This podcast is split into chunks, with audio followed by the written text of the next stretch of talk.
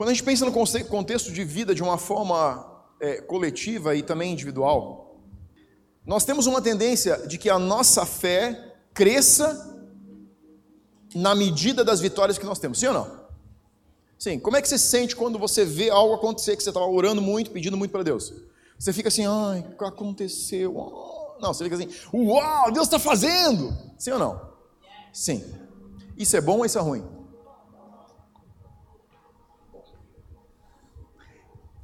Isso é bom, mais ou menos. Por que, que é mais ou menos bom? Diz para mim como que você fica quando não acontece algo. Quando aquilo que você está esperando, tem uma expectativa, quando você ora por alguém e você não vê acontecer nada, a tua fé fica maior ou menor? Menor. Então, a, se a vitória determina o nível da tua fé, o nível da tua confiança em Deus, o teu fracasso, a tua falha, um erro, faz o que com a tua fé? Diminui. Então, uma fé motivada e movida por sucessos é bom ou é ruim? É ruim. Porque a raiz disso significa que eu estou dependendo de resultados para colocar embasamento na minha fé. Minha fé não pode ser embasada por causa do resultado. A minha fé precisa ser minha fé apesar do resultado. Ou seja, mesmo que ela cresça com a vitória, ela não pode ser abalada pelo fracasso. Então ela não precisa estar fundamentada em um sucesso ou um resultado bom para que eu continue crendo ou creia que Deus ainda está acima daquela situação. Concorda comigo? Sim. A palavra que melhor define esse pensamento é resiliência. O que é resiliência? Pensa numa esponja e numa barra de ferro, sólida. O que é mais resiliente? A barra de ferro ou a esponja? A esponja. É. Resiliência não é a mesma coisa do que resistência. Resiliência é a capacidade que você tem de voltar para sua forma depois de sofrer um momento de pressão. O dicionário diz que resiliência é a propriedade de alguns corpos em retornar à forma original após terem submetidos a uma deformação elástica. É a capacidade de se recobrar facilmente ou se adaptar a uma má sorte ou mudanças no meio ambiente. Então, se você pegar uma barra de ferro e você vergar ela, quando você soltar, o que vai acontecer com ela? Ela vai ficar torta. Mas se você pegar a espuma e apertar e soltar, ela volta para o mesmo ponto, para o mesmo formato que ela tinha. Nossa fé fundamentada em resultados bons ou ruins é uma barra de ferro que se verga e não tem capacidade de voltar. Mas uma fé resiliente é igual uma esponja. Se a pressão está fazendo você se curvar, você se curva. Mas quando Deus move a pressão, você volta a ter a identidade que você tinha, apesar do resultado ser bom ou ruim. Isso é algo que Deus vem trabalhando com a humanidade para estruturar o pensamento de fé e confiança. Você não pode confiar mais em Deus do que a capacidade que você tem de que as situações não digam quem Deus é para você. Essa é uma fé madura. É uma fé que é madura apesar de pressão ou não pressão, ou modelo de pressão que você está sentindo. Quando a gente olha para a história do povo de Israel, e você vê que eles passaram 430 anos dentro do Egito, antes, não passaram. A história de. Quando você olha a contagem de 430 anos, se você contar o tempo que eles serviram dentro do Egito, não são 430. A contagem dos 430 anos já começa no tempo que Abraão se tornou. É, que ele migrava naquela região. Então a contagem de escravidão não é 430 anos, ela é um tempo menor. Eu não vou te dar uma aula de teologia, que o negócio vai longe, está em número aqui. Mas a verdade é a seguinte: depois de 430 anos peregrinando no Egito, então a história dos hebreus não começa quando José está no Egito, ela já começa do tempo de Abraão, quando ele é peregrino. E ali começa a contagem do seu tempo na terra como escravos, porque não era deles, então eles estavam em um lugar que não lhes pertencia. Quando o povo foi sair do Egito, e são 430 anos até aquele dia onde eles foram empurrados embora pelos egípcios, o que Deus realmente estava querendo fazer com eles? Por que Deus mandaria um povo como escravo, sendo que Ele ama esse povo profundamente? Segunda pergunta que eu te faço. Se Deus é Deus como a gente pensa, prega e acredita, por que dez pragas, que não foram só dez dias, foram, foi um tempo longo, para que Faraó liberasse o povo? Isso para mim, Deus precisava realmente de dez pragas para dobrar o coração e o braço de um homem? O Deus que eu prego, não. Não sei se é o mesmo que você acredita que eu prego, mas o que eu prego, não. O povo de Israel ou Faraó precisava das dez pragas? Quem realmente precisava daquele processo que Deus estava fazendo enquanto ele trabalhava a saída do povo, chamada de Êxodo do Egito? Faraó precisava de dez pragas? Não. Ele não precisava nem de uma. Ele precisava ter tido um sonho, Deus se apresentar para ele, e no outro dia ele ia bater pianinho e mandar eles embora com tudo que eles tinham aqui. Deus disse: Moisés, vá falar com o Faraó, mas deixa eu dizer um negócio: ele não vai deixar o povo sair, porque eu vou endurecer o coração dele. Por que, que Deus ia endurecer o coração de um legislador para algo que ele queria? Não parece um Deus meio tipo assim: Ó, oh, vocês vão sair do Egito, mas eu não vou deixar o Faraó deixar vocês sair, eu vou fazer ele cada vez ficar pior. Isso parece uma coisa meio insana quando você não entende o que Deus estava construindo com aquele processo. Sabe o que ele estava querendo construir, estava trabalhando para fazer no povo de Israel? Construir resiliência no coração deles. Abra tua Bíblia em Êxodo capítulo 4.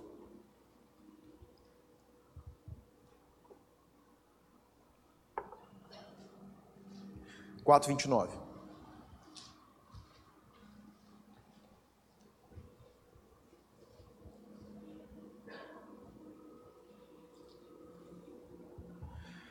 Êxodo 4, 29 diz assim: Então se foram Moisés e Arão e ajuntaram todos os anciãos dos filhos de Israel.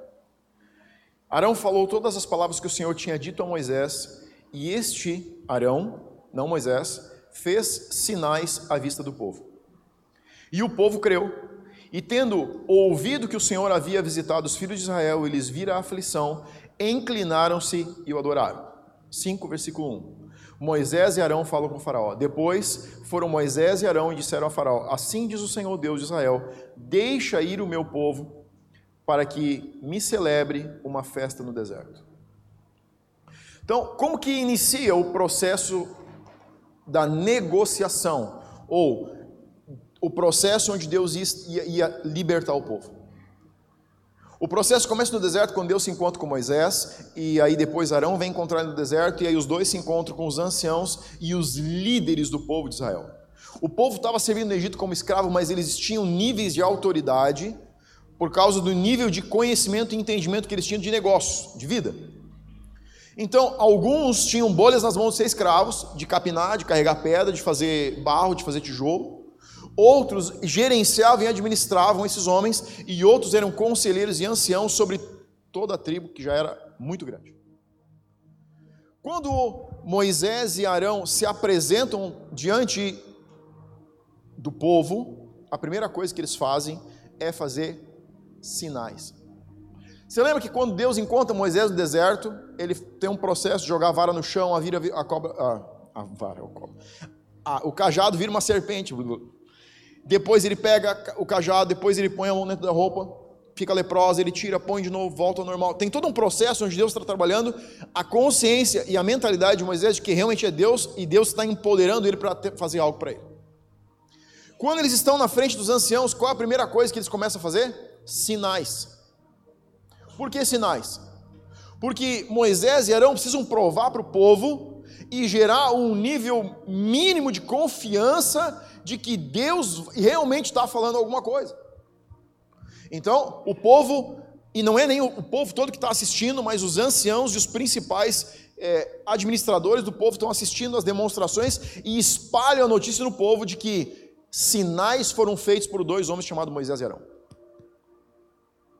Esses sinais começa a propagar e o comentário entre o povo é: você ouviu falar o que estão fazendo? Você ouviu falar que tem dois, que Moisés voltou, que Arão, que já estava aqui, trouxe Moisés, eles são irmãos e que Deus fez sinais. E eles começam a contar os sinais que aconteciam no tempo de Abraão. Começam a lembrar da história do que acontecia com Abraão, do que acontecia com Isaac, do que aconteceu com Jacó.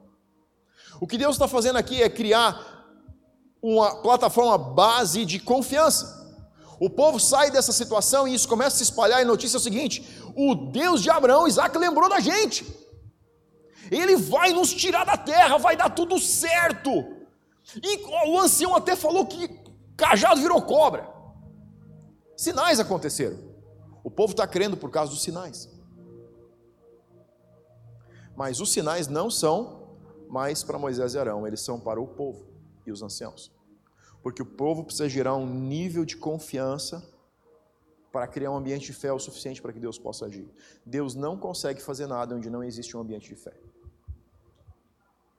Você pode ir em qualquer igreja. Se ela não for unida o suficiente para gerar um ambiente de fé, não acontece o que aconteceu aqui hoje à noite, pessoas serem curadas instantaneamente.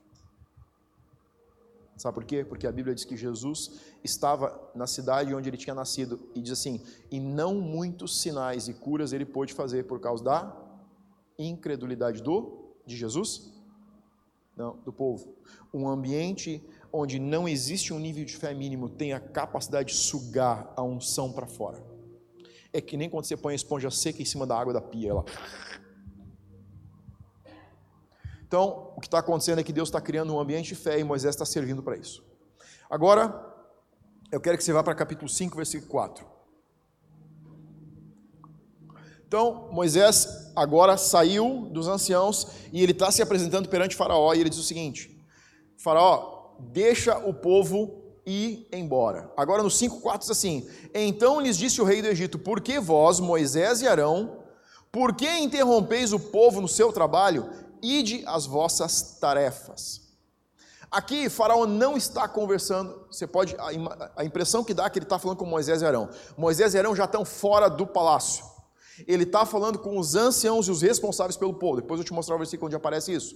E ele está dizendo o seguinte para os anciãos: ele já mandou Moisés sair, e ele está dizendo o seguinte: por que Moisés, Arão e vocês estão fazendo o povo perder tempo com essa história de sair e adorar no deserto? E ele diz o seguinte: já que vocês têm tempo para perder com os assuntos de Deus, a carga de trabalho de vocês vai ser dobrada. A partir de hoje, nós não, os egípcios não vão mais ajuntar palha para vocês fazerem os tijolos, vocês fazem todo o processo.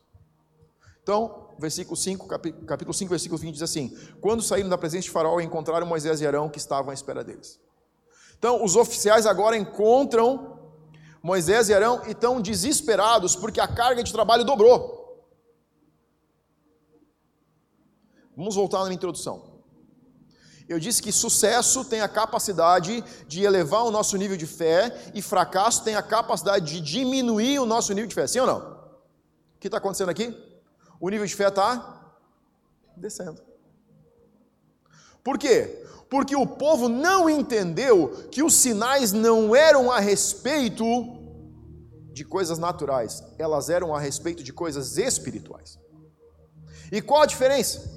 A diferença é simples. O que Deus queria é que o povo entendesse que ele, que Deus estava engajado e que ele tinha se lembrado das suas promessas. E que não dependia do que iria acontecer. O que Deus queria é que o povo entendesse o seguinte: Deus lembrou da gente. E o povo entendeu o quê? Vai dar tudo certo. E quando começa a dar errado, os anciãos chamam Moisés e Arão e dizem o seguinte: Como que está dando errado? Aquilo foi uma falcatrua que você fez? O que está acontecendo? Você disse que Faraó nos liberaria, mas ele aumentou a opressão sobre a gente. Situações difíceis na nossa vida, com uma fé imatura, têm a tendência de abalar a nossa confiança em Deus. Situações difíceis, problemas da vida, que andam em uma fé imatura, alicerçados em uma fé imatura, têm a capacidade de diminuir o nosso nível de confiança em Deus por causa da situação que nós estamos passando. Não é a respeito da situação que você está passando, é a respeito de Deus estar ou não estar com você na situação que você está passando.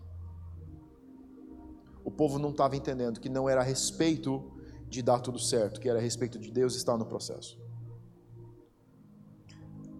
E aí, no capítulo 6, versículo 9, abre lá. A gente vai ler vários versículos hoje, porque eu quero que você acompanhe a história para entender a conexão. Capítulo 6, versículo 9. E aqui tem algo que é incrível. Desse modo, falou Moisés aos filhos de Israel. Agora, olha o que diz depois da vírgula. Mas eles não atenderam a Moisés, por causa da ânsia de espírito e da dura escravidão. Ou seja, o povo está voltando da frente de Faraó, e ele, eles estão vindo para Moisés dizendo o seguinte: Moisés, a coisa piorou, não está melhor. Eles, primeiro, que não foram para Deus, eles não estão indo buscar a resposta em Deus, estão buscando em Moisés, porque estão entendendo o seguinte: é a respeito de um homem que está fazendo sinais. Não, não é a respeito de um homem que está fazendo sinais, é a respeito de Deus que está fazendo os sinais. Moisés era tão importante quanto o cajado que ele jogou no chão. O povo que não entendeu esse negócio. E o povo está procurando Moisés, está dizendo o seguinte: Moisés, o que está acontecendo piorou. E Moisés vai buscar a resposta de Deus e volta com a resposta.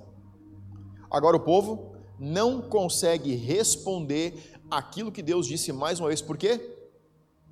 Por causa da opressão e da ânsia de espírito. Por causa do peso do jugo externo e por causa da batalha interna, por causa do barulho interno e do barulho externo, a capacidade deles de ouvir o que Deus estava dizendo foi abafada.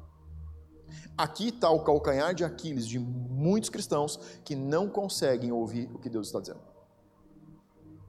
Não é se Deus está falando com você, é o que você decidiu ouvir no meio dessa situação. O que é a escravidão e a pressão de espírito? A escravidão são situações externas, falta de dinheiro, saúde, problema no casamento, filhos, situações do passado que voltam a nos assombrar. Tudo que é do natural é a pressão externa, é a escravidão externa. Quando nós perdemos a conexão com o que Deus está falando, nós tendemos a ouvir ou a pressão interna ou a pressão externa. O povo não estava conseguindo entender, não conseguia nem ouvir o que Moisés estava dizendo, porque tinha um problema na frente deles. A liberdade que você quer não está em permanecer escravo, está em se tornar livre. Sabe quando que você é livre?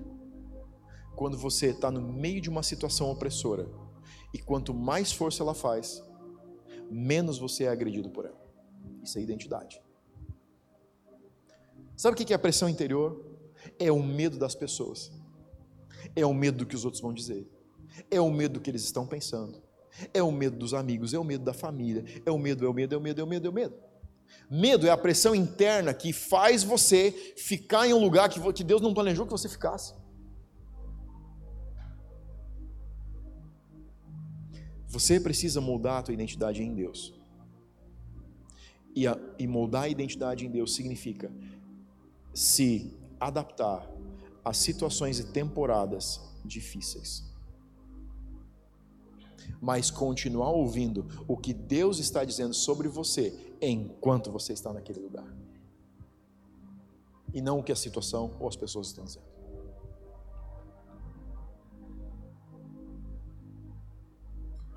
Provérbios 24, 10, olha só o que diz Provérbios 24, 10. Se te mostras fraco no dia da angústia, a tua força é pequena. Se você se mostra fraco em momentos de dificuldade, quão fraco você é? A nossa força aparece quando nós temos capacidade de suportar a pressão que está vindo sobre a gente. Força não é a intensidade com que você bate de volta quando agridem você. É a intensidade com que você mantém a tua identidade intacta quando agridem você.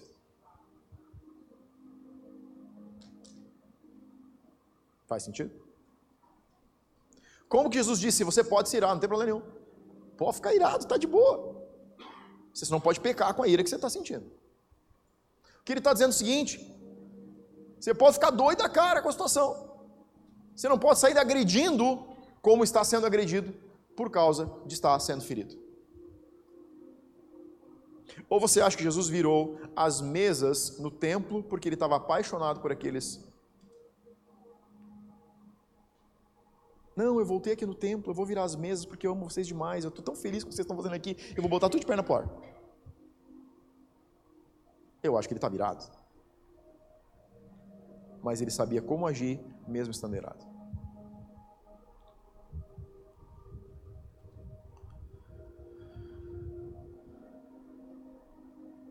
Forte não é quem vence, mas quem permanece quando é atacado, ofendido, esticado e oprimido. Só pode vencer quem enfrenta problemas e só tem problemas quem está na linha de fogo. Tem pessoas que sonham com uma vida cristã sem problemas. Você deveria sonhar com uma vida cristã na linha de frente, no meio dos problemas. Você mede, você consegue avaliar, uma das formas de avaliar sua maturidade de relacionamento com Deus é a capacidade que você tem de se expor ou de arrumar encrenca. Ai, pastor, arrumar encrenca. É isso aí, arrumar encrenca. Não é sair brigando com todo mundo. É quando você consegue entrar em um lugar e você consegue aplicar a justiça de Deus e você se torna a justiça de Deus na terra. Sabe o que é ser justiça de Deus na terra? Entrar em situações que não tem a ver com você, mas você vai redimir. Sabe por que, que pessoas não se conectam a servir em uma igreja? Porque elas têm medo de ter problema com as pessoas. Isso é uma declaração de infantilidade, de imaturidade. Você não vai se relacionar com pessoas e não ter problemas. Então você tem que fazer isso mesmo, tem que ficar fora e não se relacionar. Mas a ideia de Deus não é que você não se relacione, é que você se relacione e você se coloque não só num relacionamento, mas na linha de frente para redimir tudo aquilo que Deus está te mostrando. Ontem a gente tinha uma reunião de um projeto, um projeto que a gente está começando para esse ano. Eu disse: você precisa aprender a se colocar em problemas. Não para fazer parte do problema, mas para redimir aquilo que você está vendo. É uma declaração daquilo que Deus quer que você redima. Você não pode se calar em frente à injustiça, em frente ao erro. Você tem que se levantar irado, mas sem pecar. Moisés se levantou irado da primeira vez e pecou, mas se levantou irado da segunda vez e libertou um povo todo. Da primeira vez ele matou um egípcio, da segunda vez ele libertou uma nação inteira. A diferença não era a ira, era o pecado que não, não veio depois da ira. Não sucedeu a ira.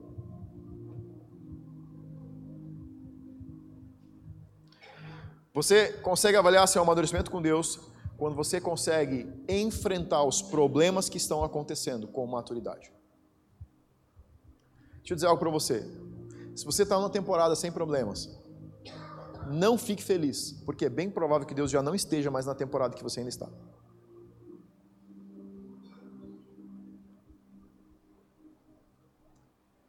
Quando a vida fica boa demais, é muito provável que você perdeu Deus no processo. E ele já está lá na frente, acenando em cima de um problema, dizendo assim: Ei, eu estou aqui. Como é que você pode vir até aqui? Vai ser tão divertido. Pelo menos ele se diverte. Mas não porque ele quer ferir a gente. Porque é um pai que está vendo o desenvolvimento de um filho e ele quer que ele se desenvolva, conheça, aprenda, entenda e seja cada dia mais sábio. Eu confronto os meus filhos, cada, cada vez que eu confronto, eu tento confrontar eles com mais intensidade não para diminuir a identidade, mas para aumentar a capacidade de eles serem quem eles são. Você sabe qual é um dos problemas da nossa geração? Sabe como que você forma uma geração mimimi? Evitando que eles sofram, tenham problemas e sejam machucados. Sabe como é que você faz uma, uma, uma geração resiliente? Permitindo sofrimento mas dando identidade para que isso aquilo não formate a forma deles pensar e sentir quem eles são. É isso que Deus faz com a gente. Ele não está ferindo você intencionalmente, Ele está te dando uma identidade intencionalmente. Mas se você está numa temporada de mares calmos, é bem provável que Deus já esteja fora do barco e você esteja sozinho. E só quem é Pedro tem capacidade de sair da pouca segurança que tem e afundar. Mas ele foi diferente a partir daquele dia. Enquanto Pedro contava a sua história, todos contavam a história de Pedro. Saia do seu barco.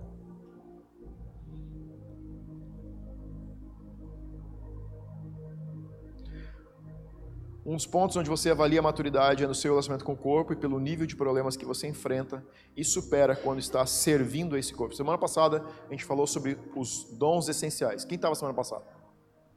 Os sete dons essenciais que você recebe quando nasce. Não quando você aceita Jesus, quando você nasce. Você nasce com sete dons. Se você não ouviu, não estava semana passada e quiser ouvir, a gente tem um podcast, escuta lá, vai ser muito bom. Todos nós temos sete dons que a gente nasce como pacote básico, teu pacote de fábrica. Fluir nesses sete dons te habilita para receber outros dons. Isso é mordomia. É quando você serve com aquilo que Deus já te deu, você está se habilitando rece para receber mais de Deus. O povo cristão é um povo de mentalidade de economia, de pobreza. Deus dá mais para mim. E Deus é uma mentalidade de realeza, ele diz dá mais para todo mundo não porque isso é um comunismo, mas é todo mundo servindo ao bem do corpo. Os sete dons essenciais são sete formas que Deus habilita toda a pessoa na terra para servir ao seu próximo. Todos eles estão vinculados ao próximo, eles não estão vinculados a você. Eles são seus para servir o seu próximo. Abrem em Provérbios capítulo 19, versículo 3.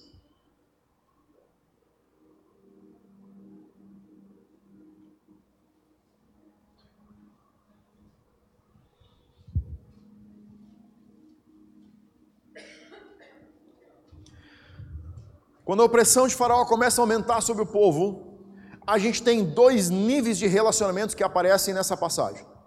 O primeiro deles é o relacionamento de Deus, ou do povo, com a situação. Provérbios 19, 3 diz assim: A tolice do homem perverte o seu caminho, mas é contra o Senhor que o seu coração se ira. Olha o que o provérbio está dizendo. A tolice de um homem faz com que ele culpe Deus pela situação que ele está. O que, que esse povo está fazendo quando ele vai para Moisés? Moisés, você foi falar com o Faraó, mas a coisa piorou. O que é que foi que você fez? Muitas pessoas se relacionam assim com Deus. Deus, eu achei que se eu aceitasse você, se eu começasse a me alinhar com você, as coisas iam melhorar. Se as coisas estão melhorando, ou você está crescendo, ou você não está no lugar certo. O povo está imaginando que, a, porque Deus entrou na situação, tudo tem que dar certo. E eles começam a culpar Deus pelas suas decisões erradas. Primeiro, e aqui tem um ponto. O que é que foi que Moisés disse para Faraó da primeira vez? Qual foi o pedido de Moisés? Você lembra? O pedido é: é, será que você pode liberar o povo para eles andarem três dias no deserto e a gente fazer um sacrifício? E adorar Yahvé? Deus, o Senhor? Ele não disse liberta o povo. Ele disse: nos dá uma anistia de três dias, a gente vai entrar no deserto, a gente vai fazer um sacrifício. Ele não disse a gente volta, mas ele também não disse a gente está indo embora. Porque para mim aqui teve um, uma manipulação pela situação. Deus disse claramente para Moisés: fala para Faraó liberar o povo. Moisés diz para Faraó: nos deixa ir oferecer um sacrifício. Minha leitura, meu entendimento é de que a primeira praga foi retardada e a opressão aumentou por causa de medo. Porque antes da primeira praga, Moisés tem que vir voltar e falar com o faraó de novo. Então aqui tem uma, dif uma diferença de informação do que Deus disse e do que Moisés falou para faraó. Moisés, Deus nunca disse para Moisés: olha, Moisés, vai lá, fala com o Faraó. Ele é um homem duro, então na primeira vez você só dá uma assim. Vamos fazer um, um esquema para ele não perceber que a gente está querendo tirar o povo, porque Faraó é um cara poderoso, né? Então Moisés, eu acho que ele não vai deixar. Vamos tentar dar uma curva nele. Não, não. Deus disse: vai lá e diz para liberar o povo. Mas Moisés foi lá e disse assim: Faraó, a gente está pensando, sabe? É que aqui no Egito vocês têm muitos animais sagrados. E o povo hebreu sacrifica esses animais que vocês consideram sagrados. Será que você pode, assim, nos deixar aí uns três dias longe do Egito para fazer os sacrifícios? Não foi isso que Deus disse. A opressão aumentou porque alguém não soube se posicionar da forma como Deus tinha mandado se posicionar. Então, esse aumento de opressão sobre o povo, esse aumento de carga sobre o povo, não foi por culpa de Deus, foi por culpa do homem e responsabilidade dele. Pastor, onde é que você fundamenta isso? Sabe onde é que eu fundamento? Eu fundamento no ponto onde cada uma das pragas que veio não trouxe opressão sobre o povo, já começou a libertação. Sabe por quê? Quando a água estava vermelha, só, habita... só, só onde moravam os hebreus a água era potável. Só onde moravam os hebreus não tinha rã. Só onde moravam os hebreus não tinha pulga. Só onde moravam os hebreus não tinha mosca. Então, como que da primeira vez o pau torou? Porque alguém não soube tomar sua posição, porque estava ainda fundamentado numa expectativa de medo. Deixa eu dizer algo para você. Se Deus te mandar fazer alguma coisa, você tiver certeza que foi uma direção dele, não ouça o seu medo.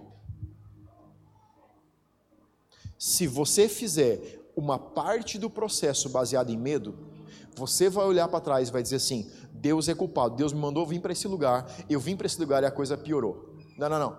Se você veio e a coisa piorou, é porque você errou em alguma coisa no meio do caminho. Não culpe Deus pelos seus erros.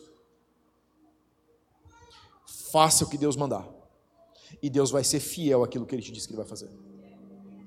Mas não tente fazer negociações, Deus não negocia com o faraó.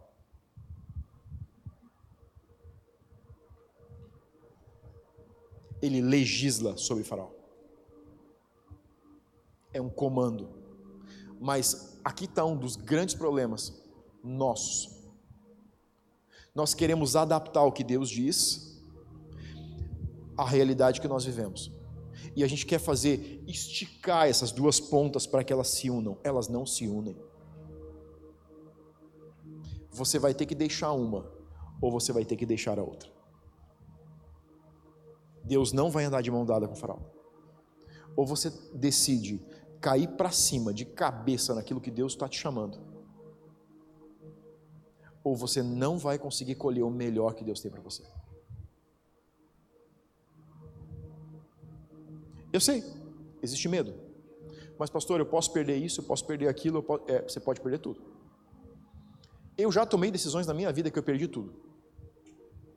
E eu descobri que tudo que eu perdi valia a pena ter perdido e não ter ficado guardado. Isso é a segunda lição que você aprende quando você começa a ouvir o que Deus está falando. O processo de desenvolver uma maturidade com Deus vai levar você a perceber que você estava virando um acumulador de lixo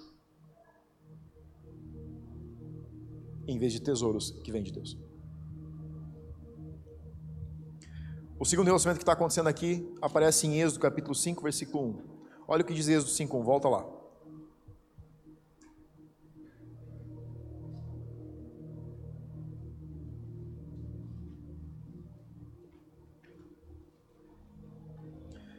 Êxodo 5.1 diz assim: Depois foram Moisés e Arão e disseram a Faraó: Assim diz o Senhor Deus de Israel: Deixa ir o meu povo para que me celebre uma festa no deserto. Então aqui é o ponto de negociação. Moisés está negociando com o Faraó, dizendo assim: Ó oh, Faraó, a gente quer fazer uma festa. Dá para liberar a gente fazer uma festa? O povo já está 400 anos trabalhando aqui. Deixa a gente. Pô, três dias de festa não é tão ruim assim. Agora olhe no capítulo 6, versículo 11. Esse é um relacionamento maduro. Êxodo 6,11 diz assim: Deus falando com Moisés de novo, ele disse: Vai ter com Faraó, rei do Egito, e fala-lhe que deixe sair de sua terra os filhos de Israel. Essa aqui é uma briga de 10 rounds. Moisés acaba de levar um gancho de direita e foi para lona. A coisa está pior. Mas você percebe o nível de maturidade de um líder quando a situação consegue ser sobrepujada pela sua identidade. Sabe como que é? Sabe qual é a impressão que você tem disso aqui? O, o conjunto visual é o seguinte: Moisés volta para Faraó e diz assim: Olha, já que a gente pediu uma festa e você não deu, agora a gente quer ir embora. Ele não está negociando menos.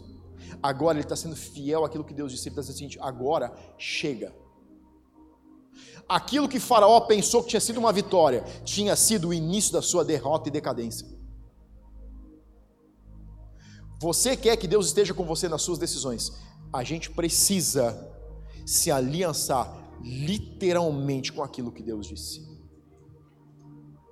Deus me mandou fazer isso? Pois é isso que eu vou fazer. Eu sei, está todo mundo dizendo que eu sou louco, isso aqui vai dar besteira, mas eu sei que você falou comigo, é para cá que eu vou. A resposta do povo é: Deus é o culpado porque piorou. A resposta de Moisés é: Quer saber? A festa não saiu, pois agora a gente vai embora, não tem mais festa nenhuma. Agora a gente não negocia mais. A gente quer ainda é ouro, quer prato, quer tudo que vocês têm aqui, a gente vai levar embora, porque Deus disse que é assim que a gente vai sair. Isso significa maturidade no seu relacionamento com Deus. Moisés não disse para Deus e argumentou: Olha, Deus, mas é que assim, a primeira vez que eu fui piorou. E se piorar de novo? Não, não, não. Entendi. A gente perdeu primeiro, mas a gente vence a guerra. E agora Faraó começa a sofrer a decadência de tudo que ele fez.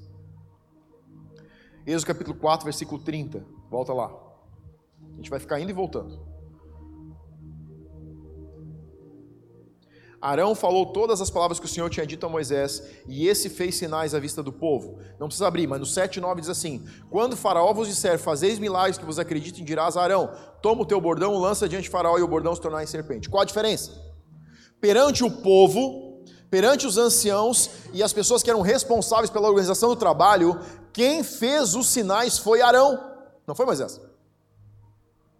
Moisés está parado lá, Arão está fazendo sinais e o povo está começando a crer naquilo que está acontecendo. Quando eles estão na frente de Faraó, Deus deu uma outra ordem. A primeira ordem foi: manda Arão fazer sinais.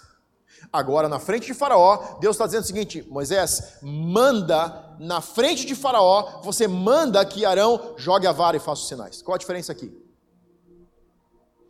A tua maturidade, a minha maturidade, é uma declaração de níveis de autoridade que você pode redimir.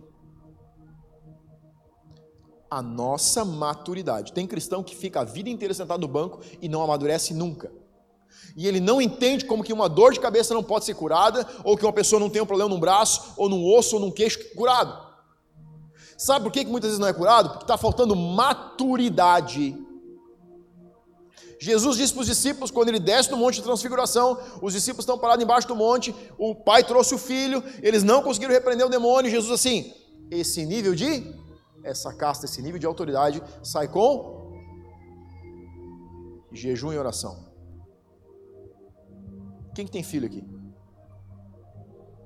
Espere fazer jejum de um dia de doce. O meu disse esses dias, pai, no próximo jejum que você fizer, eu vou entrar contigo. Não vou comer doce. A gente levantou da mesa, levantaram da mesa no primeiro dia de jejum. Mãe, o que, que tem de doce para comer de sobremesa? eu olhei para você, não vou nem perder meu tempo, deixa para lá. Outro dia a gente começa de novo. Por quê? Maturidade. A nossa maturidade é um fator determinante naquilo que você quer ver Deus fazer através de você. Você quer ver Deus fazer coisas pequenas? Seu nível de maturidade pode ser pequeno. Mas se você quer ver coisas grandes, você vai ter que entrar em um processo grande para redimir coisas grandes, castas grandes, autoridades grandes. Você precisa ser não aqui, mas na eternidade grande. E maturidade é definida pela capacidade de tomar decisões difíceis, a gente falou semana passada a capacidade de ser resiliente, de tomar decisões difíceis e permanecer nas decisões, vai nos dar maturidade para que um fluir de Deus maior venha sobre a gente. Se nós queremos ver Deus fazendo coisas maiores nessa casa, nós precisamos amadurecer coletivamente. Eu quero ver, você quer ver? Nós queremos ver. Então nós precisamos entender que situações não dizem quem é Deus, mas a revelação de, dele é que diz quem ele é. Vamos encerrar. Capítulo 12, versículo 41.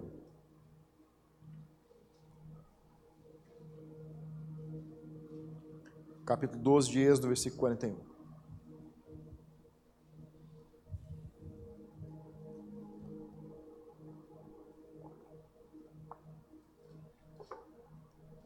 Aconteceu que ao cabo de 430 anos, nesse mesmo dia, todos os exércitos, todas as hostes do Senhor saíram da terra do Egito.